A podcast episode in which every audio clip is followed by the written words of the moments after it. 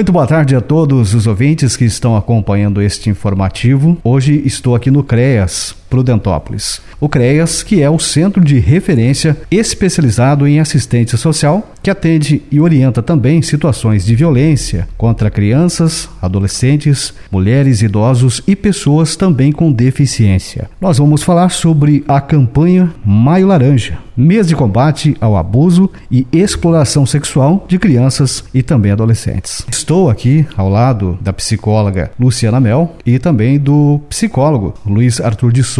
Estarão então conversando com a gente falando desta data importante. Iniciamos esta conversa com a psicóloga Luciana, que nos traz a importância desta campanha Maio Laranja, a importância desse dia. Boa tarde. Boa tarde, Sávio. Boa tarde, ouvintes. Todos os anos a gente está aqui falando sobre essa data, sobre esse marco que teve início com um crime, um crime hediondo que aconteceu com uma menina de 8 anos, a Araceli Crespo, em 18 de maio de 1973. E esse crime, ele nunca foi desvendado ou ofereceu punição aos criminosos que assassinaram essa criança depois de sequestrá-la e de violentá-la. Então, quantas crianças e adolescentes sofreram o mesmo crime antes e depois dessa data e quantos ainda sofrerão? Então, todos os anos, já faz 20 anos, que nós falamos aqui sobre o dia 18 de maio, sobre essa campanha que busca alertar as pessoas em relação à violência sexual contra crianças e adolescentes. E é evidente, né, Sávio, que nesses quase 50 anos muitas coisas avançaram, como a rede de atendimento, as leis, as informações que as pessoas têm para conseguirem identificar e denunciar essas situações. Luciana, sobre a questão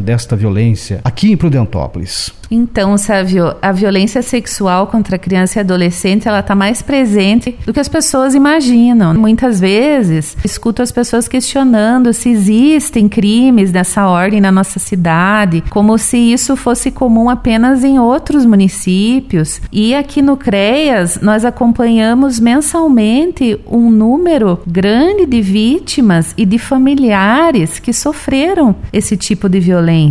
Por isso a importância desse alerta alerta para que todos fiquemos atentos aos sinais que as crianças podem demonstrar nas mudanças de comportamento e nos sinais físicos. Luciana, de que tipo essa violência ocorre aqui no município? Quais são as formas? Eu gostaria que você também nos explicasse melhor. Então, Sávio, ela pode ocorrer de duas formas. O abuso sexual, onde a criança ela é utilizada por um adulto ou por um adolescente para praticar algum tipo de ato sexual, de ordem sexual. E a exploração sexual sexual, né? Onde um adulto ele usa uma criança, um adolescente com o propósito de troca ou para obter um lucro financeiro através de pornografia, da prostituição, é de tráfico. Então, são essas duas violências que a gente atende aqui no CREAS, no nosso município. Converso neste momento também com o psicólogo aqui do CREAS, o Luiz Arthur de Souza, que participa aqui conosco. Quais são os cuidados que os pais devem ter, principalmente também com as redes sociais? Boa tarde, Sávio, e boa tarde, ouvintes os pais devem manter um, um, diálogo com os filhos, né? Ter a confiança das crianças, dos adolescentes, através do diálogo, perguntar como que a criança tá, como que o adolescente tá, como foi o dia e ter essa confiança de que podem falar com os pais sobre os problemas que acontecem, sobre as coisas que acontecem na rotina deles, porque muitas vezes a criança pode se sentir culpada por ter sido abusada. Então ela precisa da confiança de um adulto que pergunte, que se interesse sobre o que está acontecendo com ela. Então acho que o, o primordial primordial é o diálogo dos pais, dos responsáveis com, a, com o filho, com, com a criança, né?